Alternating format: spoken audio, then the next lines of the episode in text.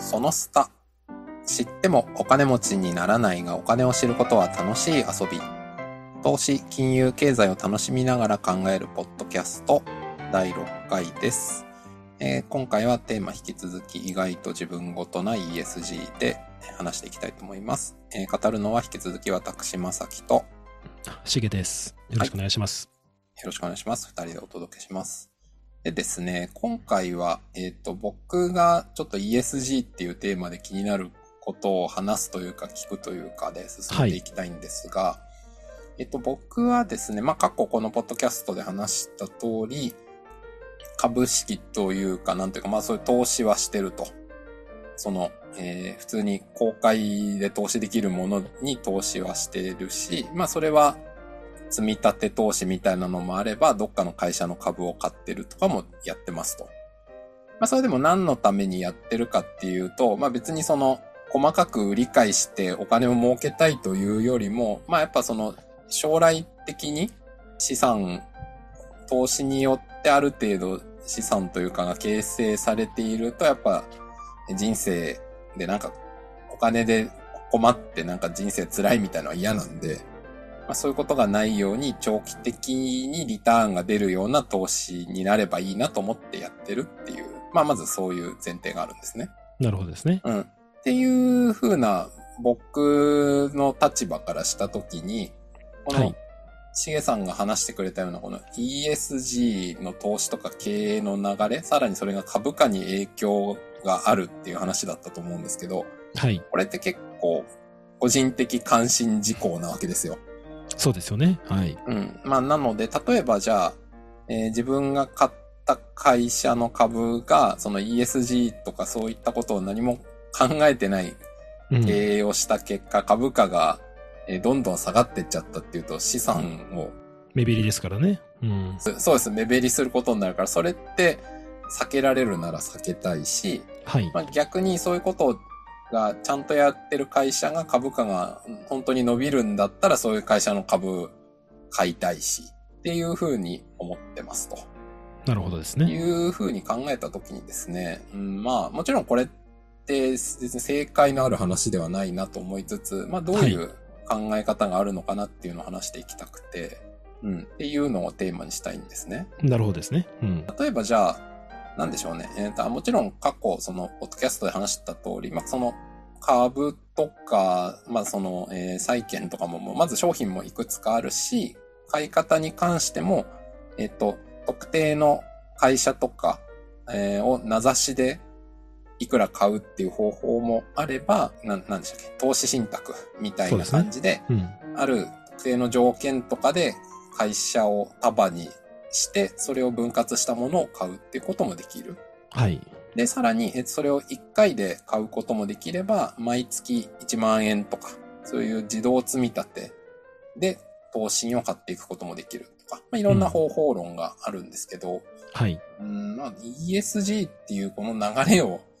うん、まずどう、そういう投資行動につなげていくと、まあ、僕みたいな考え方の人にとっては、なるほど。うわーっていうことになりにくいのかなっていうのは正直知りたいなと思っちゃうわけですよね。どう思います？あありがとうございます。いや、非常に大事な点ですね。これちょっとあの、逆に質問になってしまうんですけど、まさきさんが、まあ投資信託なり、えー投資株、こ個別株の投資をうん。検討して買おうかと思うときに、あの、どういったところを、まあ、ESG とか全然関係なくて、まあ純粋に、まあ、どういった情報を判断材料とされてるケースが多いですかね？確かにそう言われてみると、あの、ある程度は、えーある程度っていうかもうなんか予想になっちゃうなと思ってて、その自分がまず例えば、よくわからない業界は僕はあの、正直あんま買えないなと思ってて、なぜなら自分の土地勘がなさすぎて、はいはいはい。例えば何でもいいですけど、その医薬品とかも別に僕医療業界全然わかんないから、そうですね医。薬品会社の株は買えない。だけど僕デジタルとか IT のことはある程度わかるから、はい。例えばその IT のアメリカの大企業とかだったら、まあ例えばこれから10年後もある程度成長してるんじゃないのかなっていうのは少しうん。予想がつくんで、うん。その予想に従って例えばじゃあ Apple を買いますとか、マイクロソフト買いますとか、まあ、そういうことは考えますよね。あ、なるほどですね。ありがとうございます。あの、そういう意味では、財務情報とかってどうですかね？例えば売上とか利益とか、あの、過去の株価の推移で見てて、あの、もう少しこれ上がりそうだから、売上が増えそう、10年後、利益が増えそうだから、売上が増えそうだから、例えばさっき言ったような IT 株買うとか、そういう感じですかね例えばですけど。ああ、でもそうですね。えっ、と、多分、いや、多分というか、一応その売上の伸びとか、利益の伸びっていうのは、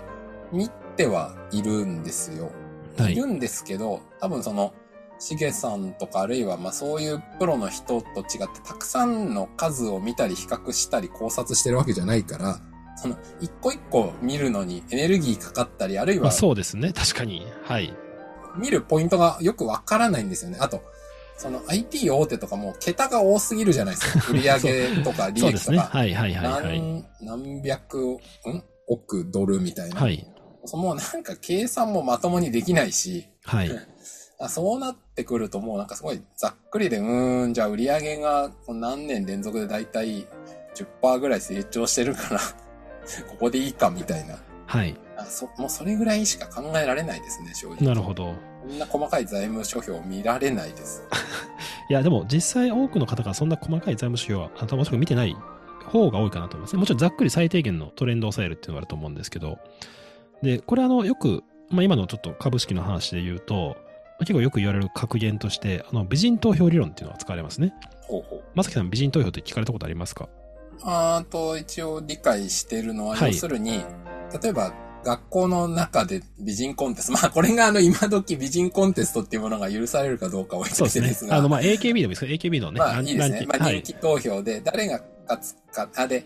と、勝つやつに投票したらなんかもらえるみたいな時だったら、はい。自分が好きな人ではなく、みんなが好きそうな人に入れた方が、最終的に勝てる確率上がるよねっていう話ですよね。まさに。はい、なので、さっきで言うと、まあよくこれ美人投票って言い方がどうか正しくわかんないですけど、まあ AKB のランキングですけど、自分が推してるメンバーを買いに行くんじゃなくて、みんなが1位になるようなところを買いに行くっていうのが、まあこれ、ジョン・メイナード・ケインズっていう、まあ偉大な歴、ケインズですね。歴史に、そうね、はい、歴史に5本、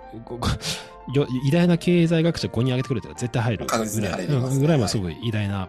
ケインズさんがおっしゃったのが美人投票理論っていうので、なので、まさに誰が、自分がこれ儲かるとかじゃなくて、みんなが儲かるところを当てに行くっていうところが、まあ、大切になってくるっていうのが、株式投資の、まあ、相場ですね。で、これあの、行動経済学で面白い実験があるんですけども、えー、1から、例えば100人メンバーいたとして、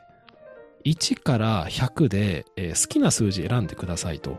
で、その好きな数字を選んだ平均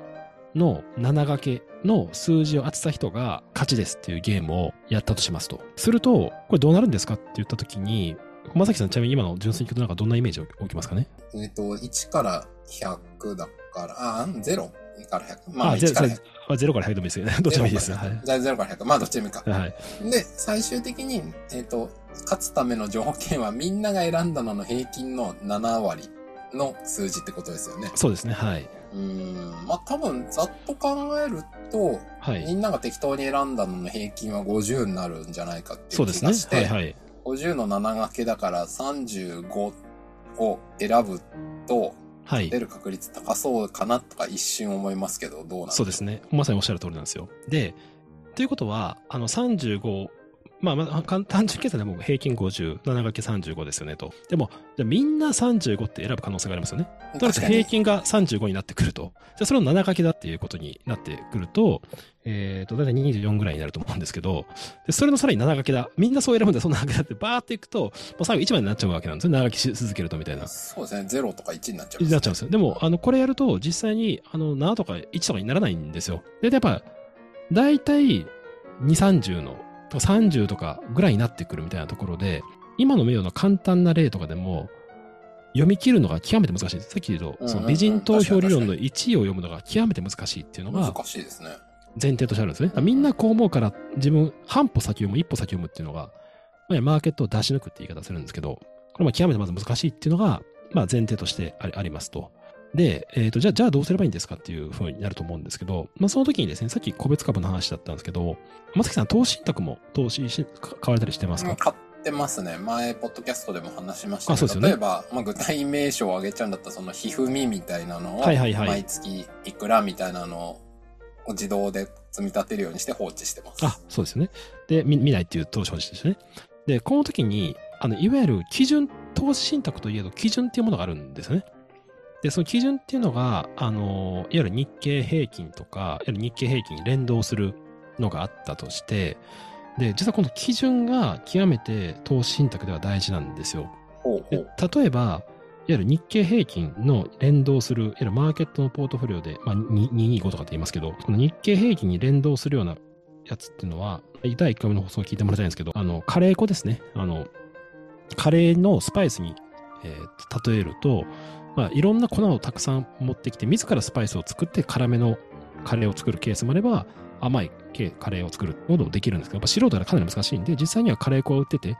甘辛中辛、まあ辛口みたいなのを選ぶっていうプロが選んだ。でそれにおける、いわゆる日経平均っていうのがそのマーケットポートフォリオっていうのがあって、これがいわゆる平均なんですね。マーケットインデックス、いわゆるインデックス投資と言われるものですと。で、このインデックス投資っていうのは、あの、作るの簡単なんですよ。なぜかっていうともう、決まったインデックスを選ぶから。一方、まさきさんがやられてるひふみ投資っていうのはインデックス投資じゃないんですね。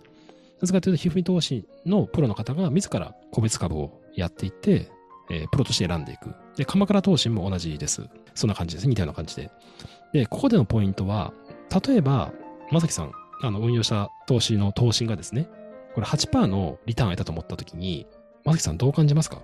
ほんと、ある1年で8%。あある1年で8年、例えばですね、例えば。。いや、うん、100万っていうか、まあまあ、えっ、と、まあ、8%のプラスになったと。はい。うーん、でもわかんないな。その年全体の世の中がどうだったかによって8%が嬉しいか嬉しくないかは変わる気がしますね。いやー、素晴らしいですね。まさにそうなんですよ。あの、以前、1回目の時にね、5%とか10%高いっていうふうに言って、それが一般的にあるんですけど、例えば、まさきさんが買った投資信託が8%の運用だとしても、日経平均のインデックスが10%の運用だと、これダメなんですよ。それはちょっと困りますね。それだったら黙ってそうですよね。インデックスファンド買ってた方が良かったじゃないか。絶対そう、そうなんですよ。オチになりますね。だって、プロが作ってるカレー粉、投資信託なんで、それをインデックスを超えてもらわないと困るわけなんで、インデックスの基準が、例えばこれが10%だと、12%、13%出して初めてその投資信託の価値が出てくるっていう話ですよ。まあそういう投資し、選プロっていうか選んだやつの場合、手数料もインデックスよりかかってるわけですよね。そうなんですよねまあ高いんですよ例えば 0. 何パーどころか1%とか、ものによってはそうです2%とか。そしたらね、その分、投資した人に入ってくる割合減るわけだから、はい。かなり成功してくれないと困るわけですよ。おっしゃる通りなんですよ。いわゆるインデックス、日経平均とか、まあ、ダウとかそういったマーケット全体とか一部っていうのを、まあ、代表したというような動きに対して、それを超えるリターンを得たことっていうと、超える部分をアルファって言うんですよね。金融用語で。アルファ。アルファ。えっ、と、インデックスのリターンを超えた分のパーセンテージっていう。そうですまあそれをアルファって言うんです。アルファ。なぜかギリシャ語でアルファって言うんですよ。まあまあ、はい。いいアルファアルファ。はい。アルファっていうのがいます。で、そういう意味では、あの、いわゆるインデックスじゃない個別で、えー投資を自らアセットマネージャーの方が、えー選んでやってるっていうのは、アルファを出せるかが極めて大事なんですよね。アルファ出ないんだったら、もうインデックスでいいじゃないですか。だって考えなくてもいいから楽ですよねっていう。個別株の分析もゼロでいいんですよ。マーケット連動だけですから。で長期的にマーケットの平均が上がっていけば自分の資産運用も増える。ハッピーですね。でこれの弱点は、まあ、つまらないっていうね。なんかつまらないっていうか、うですね。うん。何も個性いらないですから。まあ、その通りですね。はい。で、これまあ第1回にやりましたけど、勝間さんは結構それを、まずはやりましょうと。それを国内株、えー海外株、国内債券、海外債券の4分割してやりましょう。積み立てて。はい、私もそれやってました。えーこのアルファっていうのがまあポイントになってくるんですけど、あの、実はこの ESG 投資、すなわち E と S と G をきちんと対応しているような、えーところで銘柄を組んだ投資信託、まあ、カレー粉みたいなのがあるんですよね。で、そういった投資信託ファンドがもうあるんですよ。実際に作ってくれてる。我々が個別で企業を見て、E- ESG どうかって調べるすごいね、パワーかかると思うんですよ。財務省のレベルじゃないですから。そうじゃなくて、もうそういうのをプロが、えー全部もう決めてくれて、そこから、えー選んだところで構成されている銘柄のトップ信託のポートフォリオがあって、でそれは、えっ、と、まあ、期間とか時期にも当然よるんですよね。だってさっきっていうか、前回話したように、リーマンショックの時期とかに被ったら、どんな商品だって 下がる。そうですねまあ、インデックスも下がるわけだから。はい。そうですね。まあ、それはね、で、あの、まあ、GPIF、さっき、あの、前回の第5回でお話した、あのあ、ー国民年金が、年金機構？年金、そうですね。えっ、と、ちょっと正式名称わかんないですけど、まあその、日本国民の年金を運用してる組織はい。ですね。はい。で、その、えっ、と、まあ、GPIF っていうのは2015年に、これ前回話した、あの、PRI っていう責任投資原則、いわゆる E と S と G を考慮に入れた投資を行うっていう、まあ、その考え方に署名を2015年にしました。で、その際に、あの、GPIF がそれに署名をしたんで、いわゆる ESG に関連をした投資を増やしていくっていうことのメッセージなんですよね。で、それをやった結果ですね、これ2017年か4月から2020年3月のえー資産運用パフォーマンスを見ると、さっき言った日経平均とか、まあ、トピックスと言われるインデックス投資を上回ったリターンをですね、えー、得られてると。まあ、そうですね、アルファが出てるということが、この期間では、まあ、分かりましたと。なるほど。3年ということは間ですね。この3年間ですね。はいいははいはいでもちろんこれ、あの、いくつか多数の研究があるんで、まあ、あの、有名なあの研究とかで言うと、まあ、いろんな分析した結果、やっぱり E とか S と G を、まあ、考慮に入れてる、えー、投資信託のパフォーマンスやった方が、リターンが通常より高いんじゃないか、まあ、アルファがあるんじゃないかっていう研究結果もいくつか出てはいるんですよね。そういう意味では、まさきさんの最初のご質問、ESG っていうのがあったとして、個人投資家として資産運用する視点で言うとどうすればいいんですかというと、一つは、ESG 投資。っていうのを、えー投資信託で買った場合に、いわゆるインデックスを超えるリターンを得られる可能性が、それなりにあるかもしれないというところですね、一つは。うんあその投資信託で見たときにってことですね。そうですね、はい。となると、これさっきの1から100の話ですけど、ESG 儲かるなら、俺も投資しようぜって思う人、もう普通に多いですよね。まあでしょうね。はい。だって、インデックスより儲かるんだと、って ESG の投資のいうことが明らかなんだったら選びますよ。選びますすよね。となると、それ人気出てくるっていうことですね、それが。で人気出たら値段が上がりますよね。値段が上がるっていうことは、さらにリターンを得るためにはもっと上がる必要があるっていうことになってくると、超過利潤っていうのは、理屈で言うと、ずっとあり続けるっていうのはありえないはずなんですよね。あマーケットが超超過利潤っていうのはな何に対する超過そうですね超過利潤は、あの、一言で言うとアルファですね。ああ、そうかそうかそうか。インデックスに対するそうですね。インデックスに対する超過利潤。なるほど、なるほど。はい。でその投投資口のところがね、当然、価格も上がったり下がったりするっていうので、その裏にある銘柄の株式の株価がみんな ESG 儲かるじゃんっつってガンガン買っていくとですね、上がっていくので、まあ、オークションと一緒ですよね。あの人気がある商品っていうのは値段が上がっていってしまう。すると、安く買ったら儲かるんですけど、高い状態で買ったとしても、なかなか儲からないっていうのは、まあ普通にあるっていうところが、この投資のジレンマなんですよね。うーん、なるほど。上がってくれることは嬉しいが、上がってしまうと買うのが高くなってしまう。はい。なるほど。ビットコインも全く一緒ですよね。送り人みたいな状況で儲かるぞっていう時に入ったとしたら、ほ多くの投資家が損をするっていうのは、もうこれね、ビットコインに限らず、90年代のバブルもそうですけど、リーマンショック前もそうですけど、皆さんが経験してきた事実ですね。はい。ということは、僕みたいな個人が考えると、ESG いいじゃんって思っても、その自分の長期的な資産形成で言うと、果たしてプラスかどうかよくわからんっていうことになるんでしょうか？あのーなので ESG 投資がまず儲かるから、絶対儲かりますよみたいなものは、私はまあそんなにないと思うんですよ、世の中に。だから絶対儲かるなんてものはないっすよね。なないですよね。もうすでに ESG 投資が儲かるんじゃないかっていうことは、ある程度株式市場に織り込まれてる可能性がた高いですと。でこれ結構仮説じゃないですか。仮説っていうのは、E と S と G の課題にきちんと企業が立ち向かうことによって、企業の、えー価値が上がる。それはすなわち株価が上がるっていうことであると。っていうふうな仮説があって、社会全体が今そういう仮説に合意をしつつある状態っていうのは今の ESG のマーケットかなと思うんですけど、まあ一部のですね有名な方とかは、例えば SDGs はアヘンであるっていうような表現をしてですね、あのうん、ちょっとネガティブに、ああいうのはもう、なんていうか、プロパガンダみたいなもんだから、はいはい。あの、例えば、そういうことを言ってるね。はい。人もいらっしゃる。そうですね。批判とかじゃなくてですよ。あそうそうそうまあファクトとしてですよね。いるよねっていう。はい。うんで、例えばその経済や社会に、あその環境や社会に配慮すると利益が上がるっていうのは、夢物語ですと。桃源郷なんですと。そんなのはそもそもなくて、社会やあの環境に配慮するためには、個人の消費を抑えないとダメだから、資本主義をそもそも変えないと、ダメなんじゃないですかっていう見方も、当然あるわけですよ。うんうん。まあ、いますよね。そういうことを言う方も。そうですね。で、ここはもう、あの、本当価値観の問題ですし、どっちが正しいかっていうのは、ちょっと私もわからないですね。まさきさんのお答えになってますかね今のご質問っていうのが。はい、うーんと、そうですね。まあ、なるほど。そういう確かに観点があるんだなっていうことは僕は、あの、そのアルファの話もあんまよくわかってなかったんで、はいなるほどと思いつつですね。やっぱその、僕としては、はいさっき言った通り別にその、この1年2年ですごい利益出したいぜとか全く思ってなくて、そうですよね。あの、はい。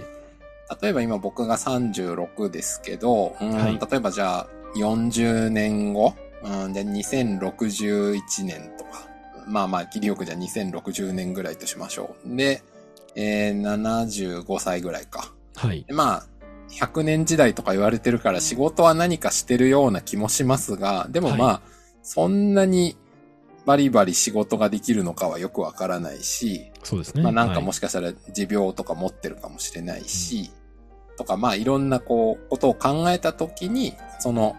でもまあはっきり言って言われてることは年金だともう僕ら世代は年金だとんもはやその取られ、取られてるって言い方悪いけど払ってる分よりマイナスになるんじゃないかとかも言われてるってことは、はい。まあ正直それで生活できるのかもよくわかんないし不安だってなると、その時に例えば、その今から40年間資産運用した結果で、えっ、と、あ安心してあ生きていけるぐらいあればいいよなっていうことを思ってるわけですよね。うん。っていうことは、その、その ESG でもいい、何でもいい、はっきり言っちゃえば何でもいいんですけど、その、今取る、その個人の投資戦略みたいなのが40年後とかに、なんか長期的に、あの、プラスになってる確率が高い。かつ、その、マイナスにドカーンって死んでる確率がなるべく少ないとはどうやったらいいかなっていうのがやっぱり疑問なんですよね。それになった時にその ESG の今の儲かるかもって思ってるってことはまあその3年とかの話だったりすると、う。うんーん、なんか今それを考えるのはなんか難しいような気が正直しちゃってます。ここで、なんで ESG 投資が改めてリターンがいいんですかって言ったときに、例えば、E と S と G の課題、特に E の課題っていうと、よく言われるのが気候変動ですよね。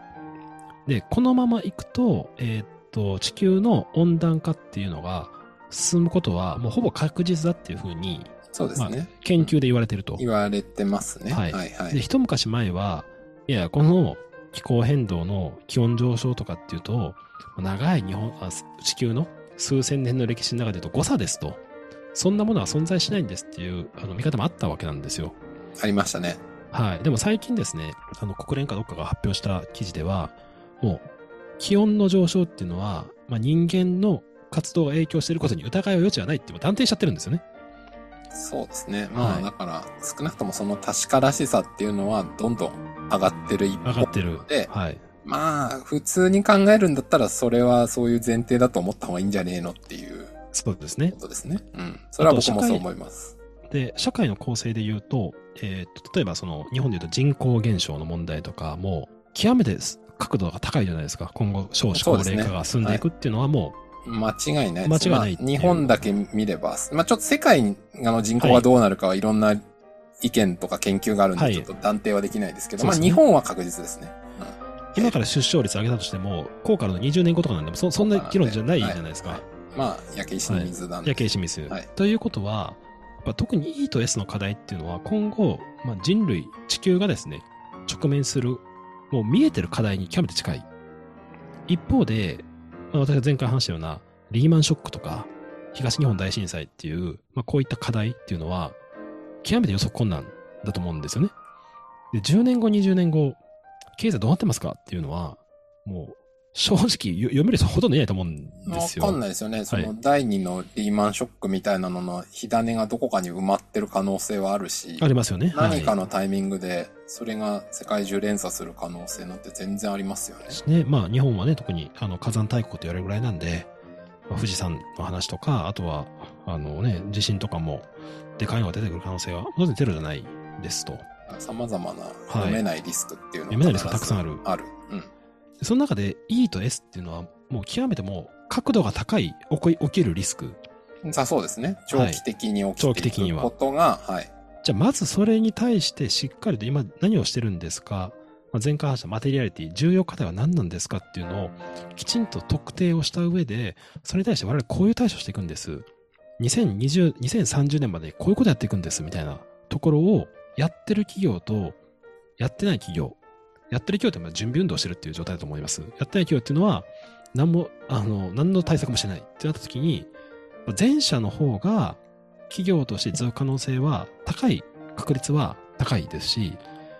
今で言うと前者と後者どっちの会社投資をしたいですかっていうと、やっぱり前者の方がいいんじゃないかなと。し、実際、あの、パフォーマンスが良くなる可能性が高いんじゃないかなっていうのは、一つあるかなと思いますね。うん、まあ、それこそ、その E とか S の前提で言うと、まあ、例えば、はい。えー地球温暖化をなるべくとどめるためには、えー CO2 排出削減が必須ですっていうのが世界全体のほぼ合意としてある。じゃあそのために国とか地域によってはそのための法律というか規制を作りに行くっていうのがどんどん起きてるじゃないですか。はい。で、例えば分かりやすいところで言うと、ヨーロッパだと、えっ、と、新しくガソリン車を売るのを禁止しますとか。そうですね。し新しいのは無理ってやつですよね。はい。やつですよね。で、そうねそうなってくると、例えば日本にも自動車メーカーたくさんありますけど、はい。えっ、と、ガソリン車しか作ってない自動車メーカーっていうのが仮にあるとしたら、はい。こう、欧州がマーケットじゃなくなっちゃう。おっしゃる通りですね。そうすると、そうですね。仮にその会社の売り上げが、えっ、と、もうこれ家庭ですけど、日本とアメリカとヨーロッパ3分の1ずつの会社だとしたら、はい。はい。一気に3分の1売り上げが減るってことになる。そうですね。ってことになると、普通に考えたら株価も下がるし、いいいを考えた、あてか、いいのうん。前提で作られた規制に全く対応しない会社があるとしたら、そんな会社の株もし持ってたら、その個人投資家としても、ひ、まあ、言い方ですけど、被害を受けるってことになるんで、それはやめとけって話になりますよね。そうなりますね。で、あとは今のまさきさんの視点がまさに大事だと思うんですけど、やっぱり ESG って、あのね、総合格闘技というか、まあ、ありとあらゆることが関係をしてくる、消費者の立場もそうですし、投資家の立場もそうですし、まあ、生産者という点での企業という立場もそうであると。で、あの、まあ、今のような、まさにまさきさんの自動車業界の分析があると、やっぱりあの、今まで自分事じゃなかったニュースっていうのが、あ、自分にも関係してくるなと。で、これは自分が、例えば車に乗らないだとしても、まあ、投資先にそういうことを投資をしてようと思ってる場合は、そこに影響してくるし、まあ、逆にやっぱりこの会社本当に素晴らしい会社だし、今後来るんじゃないかと思った時には、えーそこをちょっと調べてみて、投資をしてみるっていうことが、結局自分の資産形成に役立っていくと。いう点で、あの、やっぱり、えー世の中のニュースを見て、興味を持って、でそれに対して自らアクションを消費だけじゃなくて、投資を起こしていくっていうことは、このそその差のコンセプトであるですね、あのーまあ、そもそも楽しいっていうことにも、もしかしたら繋がるんじゃないかなと、個人的に思うんですけど、この点どうでしょうか？ああ、いや、そうだと思います。ただ、その投資行動に反映するって言ったときに、その、さっき僕が話した通り、一個一個の財務諸表とか、あるいはその会社が、うちはこういう ESG やってますとか仮に書いたところで、はい。見てらんないし、よくわかんないしっていうのが正直なとこなんで、例えば、その、投資信託なのか何なのかわからないですけど、そこをちゃんと判別して、そういうことやってる企業だけ投資してます。で、まあ、かつ、その、望みとしてはあんまり手数料取ってないとかね。そうですね。そういう投資商品として見た時の魅力ありつつ、きちんとそういう長期的なことを考えてるっていう商品があったら、うーん、か買おうかな、みたいな気はしますね。そうですよね。で、あとは、あの、よく一般的にやる決算書、有価証券報告書っていうのは財務諸表っていうふうに言われてますよね。で、ESG 投資って別名ですね、非財務投資、諸表、非財務投資っていうふうに言われてて、E と S と G の文脈が、いわゆる直接決算書に必ずしも出てこないっていうのがあったりは、まずします。でそれに対して、統合報告書、もしくはサステサステナビリティレポートっていう、なんか別のレポートを最近上場企業出してるんですよね。で、そこには、二酸化炭素排出に関する、えー取り組みであったりとか、KPI であったりとか、人の取り組みであったりっていうのを、結構その投資をしたり、あ、あの、記載したりしてて、で例えばあの、エーザイさんっていう、あのね、ああ、はいはい。薬品会社？医薬医薬品会社ですね。まあはい。アルツハイマーとかが結構得意な分野で、あの、我々で言うと、チョコラ BB とかそういった、あの、普通のし販売されてる薬があるんですけど、もうそことかの ESG のいわゆる統合報告書と呼ばれるようなレポートっていうのがもうすごい取り組みを書いてるんですね。いろいろ我々はこういうふうにやってますとか、例えば、ジェンダーの文脈で言うと女性管理職こういうふうに上げてますみたいな。で、それはあの、なんていうか、まあ、確かに全部見れないんですけど、自分が関係ない分野ですけど、私は結構見てて面白かったですね。ああ、面白いというか、あ企業って今こういうふうなこと考えてるんだと。で、こういう取り組みをしてる会社は、ちょっと応援したいなみたいな視点が芽生えてきたときに、ちょっと自分のポートフォリオの中で個別株にやっていると、まあ、応援投資的に、まあそれですごい儲かるとかじゃないかもしれないですけども、関心がある、共感する会社に投資をしてみる。その結果、リターンも得たら、これはすごくラッキーですよねっていうようなのは、あるかなとは思ってますね。うんうん、そうですね。まあでも今、そのエーザインの話を聞いてて、なるほどと思ったのは、あの、正直なところ、その、その僕で言うと30年後、40年後にプラスがある程度あるといいなって思うと、はい変。な話だから、今すでにもう評価されすぎてるところは、なんか多分買ってもうまくいかないんじゃないかなって、こうなんとなく思うわけですよね。はいはいはい。その、まあ、ESG とかその長期的な取り組みをしっかりやりつつ、今まだそこまで変な話株式市場で評価されてないみたいなのがあって、その会社は例えば30年後ぐらい、まあ、まあその放置かどうかはともかくとして、長期的に価値を作って、まあ、株価とかいう意味でも長期的に伸びていくって期待できるんだったら、まあもちろん最終的には自分の判断だし自己責任ですけども、はい。まあ、なるほどね。買ってみるってのもいいかもな、なんていうことは今思いましたね。そうですね。だから、ね、まさきさんも、あの、スタートアップ文脈で働かれてると思いますけども、まあ、例えばそのね、あの、スタートアップの、まあ、まあ、マザーズとか、まあ、もうすぐ名前変わるんですけど、とかそういったところの、まあ、新興市場とかでの、まあ、投資っていうのは一つありますし、あと、あの、ちょっと数字忘れたんですけど、ちょっと今調べながらですけど、ジョブズがアップルにいた時に iPhone を発売したタイミングで、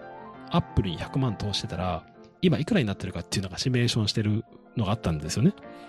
で、2007年に Apple iPhone 発売しましたけども、当時すでに iPod もありましたし、まあ Mac とかも当然あったりして、あの、まあ、当時もすでに結構 iPod がブレイクしてるんで、まあ有名な会社だったと思うんですね。でもあれから iPhone でまたドンと来てるっていうのがあって、で、さらに2012年、11年とか、あの、iPhone、iPad が、だから iPod、iPhone、iPad が出たタイミングから、さらに言うと、2018年に Apple って時価総額100兆超えたんですけど、今もう200兆超えてますから、これ数年で倍とかなんですよね。なんで実は、その、まだまだそういった可能性はあるんじゃないかなっていう、ある、あるっていうのはその、すでに今もう伸びてるって思われてる会社でも、この ESG っていうところで競争ルールが変わる中で、実は、あの、すごく伸びる会社もあれば、一歩間違えれば、本当に経営の価値で間違えると落ちちゃうっていう会社もあるっていう、今そこの分水嶺かもしれないですね。なるほど。まあ、そうですね。今のそれを聞いて、うん。まあ、ちょっとどこまで個別の会社のこととか考えられるかはあんまりよくわからないですが、はい。でもその視点は長期的な意味でも重要だなっていうことは今、はい、思いましたので。あちなみに、そうですね。アップルの例、ちょっと今、記事見つけたんで、えーっと、しご説明すると、えー2007年1月9日にですね、アップルの株を100万円買ったとしたら、今はですね、4500万になってますね。よ、45倍45倍です。すごっあ、これ、為替レート無視してるんで、のまあまあでも単純にですけど、為替がはどうであろうと数十倍にはなってるってことい、そうですね。すごいなぁ。まあ、そうですよね。まあしかもでもそれ、たかだか14年ってことです14よね。年、14年ですね。はい。恐ろしいですね。なるほどな。まあ、もちろん、この、この例で言うと、アップルがその、ESG かどうかというか、まあ、そのあくまで世の中で高くはい評価されてたくさん買われる商品を作り続けて売り続けてるからっていうことになるんだと思うんですけど、はい。そういう観点で、はい、企業を見てみるっていうことは大事かもしれないなとは思いましたね。そうですね。あーちょっと今後どうしようか。今、すごい考えてますけど、はい。あまり明快な答えはないなと思いつつ、まあそんな明快なわけはないんですけど、はい。はい。はい。まあちょっと、個人としての投資行動として、はい。参考になる話を聞けたなと思いました。はい。ありがとうございました。ありがとうございます。じゃあ、今回はこの辺りで終わろうと思います。では、お聞きいただきましてありがとうございました。ありがとうございました。